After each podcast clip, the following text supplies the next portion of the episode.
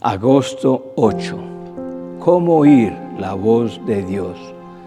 Cuando disponemos nuestro corazón para oír la voz de Dios, existen algunas señales que nos dan la seguridad de nunca confundir la voz de Dios con la nuestra o la de Satanás cuando pretende engañarnos. Primero, la voz que oímos está de acuerdo con la palabra de Dios. Sabemos que Dios nos ha hablado cuando lo que oímos tiene el Espíritu y está de acuerdo a la Biblia. Quien confirma y, quien confirma y relaciona esas dos cosas, el Espíritu Santo, el autor de la Escritura y encargado de manifestar la voz de Dios en nuestro corazón. Segunda de Timoteo 3:16 dice, Toda la escritura es inspirada por Dios y útil para enseñar, para redarguir, para corregir, para instruir en justicia.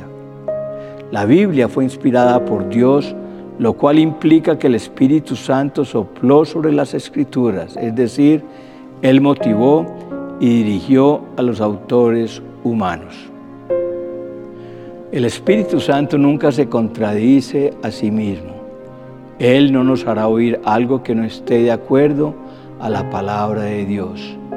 Satanás es experto en tratar de imitar y falsificar la voz de Dios. Isaías 8:19 dice, tal vez alguien les diga, preguntemos a los mediums y a los que consultan los espíritus de los muertos, con sus susurros y balbuceos nos dirán qué debemos hacer. Pero ¿acaso no deberá el pueblo pedirle a Dios que lo guíe? ¿Deberían los vivos buscar orientación de los muertos? ¿Cuáles son las consecuencias de oír voces falsas? Isaías 8, 21 al 22 dice, irán de un lugar a otro, fatigados y hambrientos, y porque tienen hambre se pondrán furiosos y maldecirán a su rey y a su Dios. Levantarán la mirada al cielo y luego la bajarán a la tierra, pero donde quiera que miren habrá problemas, angustia y una oscura desesperación. Serán lanzados a las tinieblas de afuera. ¿Cuáles son los resultados de caminar conforme a las escrituras? Salmo 119, 105 dice, tu palabra es una lámpara que guía mis pies y una luz para mi camino. Si decimos que hemos oído la voz de Dios, el mensaje debe estar en total acuerdo con las escrituras. Segundo, la confirmación de las circunstancias. En Jeremías 32, 6 al 9 encontramos, en ese tiempo el Señor me envió un mensaje, me dijo, tu primo Anameel, hijo de Salum, vendrá y te dirá, compra mi terreno en Anatot. Por ley tienes derecho a comprarlo antes de que lo ofrezca algún otro. Entonces, así como el Señor dijo que haría, mi primo Anameel vino y me visitó en la cárcel. Me dijo, por favor, compra mi terreno en Anatot, en la tierra de Benjamín. Por ley, tienes el derecho de comprarlo antes, antes de que lo ofrezca algún otro. Así que cómpralo para ti. Entonces supe, supe que el mensaje que había oído del Señor era cierto. Así que compré el terreno en Anatot, pagándole a Anameel 17 piezas de plata. Jeremías estaba en la cárcel y veía cumplir la palabra que él mismo había profetizado. Entonces conocí que esta era la palabra de Dios. Cuando la oyó, no estaba completamente seguro, pero la guardó en su corazón.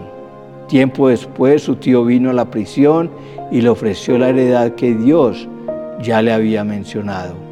Eso fue una confirmación circunstancial para Jeremías. Cuando Dios nos pide que hagamos algo extraño o inesperado, necesitamos confirmación. Tercero, la paz de Dios en nuestro corazón. La voz de Dios siempre produce paz. Colosenses 3, 15 y 16 dice, y que la paz que viene de Cristo gobierne en sus corazones pues como miembros de un mismo cuerpo, ustedes son llamados a vivir en paz. y sean siempre agradecidos. Que el mensaje de Cristo con toda su riqueza llene sus vidas. Enséñense y aconsejense unos a otros con toda la sabiduría que Él da. Canten salmos e himnos y canciones espirituales a Dios con un corazón agradecido. La palabra gobierna significa actuar como árbitro o juez para decidir ciertos asuntos. La Biblia amplificada dice que nosotros tenemos un árbitro, un juez define lo que no podemos decidir. Ese árbitro es la paz de Dios. Cuando esa paz no está allí, debemos de tener cuidado. Cuarto, la confirmación de los hermanos. Tres relaciones especiales por medio de las cuales podemos sentir la voz de Dios. A pastor y ovejas. Hebreos 13, 7 dice, acuérdense de los líderes que les enseñaron la palabra de Dios. Piensen en todo lo bueno que haya resultado de su vida y sigan el ejemplo de su fe. La palabra acuérdate significa respeto. Una consideración respetuosa en este caso es tener respeto por los líderes. Si Dios le habla por medio de su líder, debe confirmarle lo que Dios le está diciendo. Por medio del cónyuge, Efesios 5, 22 al 24, para las esposas, eso significa sométase cada una a su marido como al Señor, porque el marido es la cabeza de su esposa como Cristo es cabeza de la iglesia. Él es el salvador de su cuerpo que es la iglesia. Así como la iglesia se somete a Cristo, de igual manera la esposa debe someterse en todo a su marido.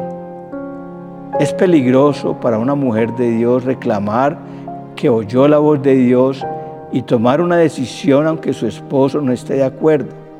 La mujer que dice, voy a hacer esto, no importa lo que mi esposo diga, quizá no fue Dios el que le habló y puede resultar en una actitud de rebelión y los rebeldes no oyen a Dios.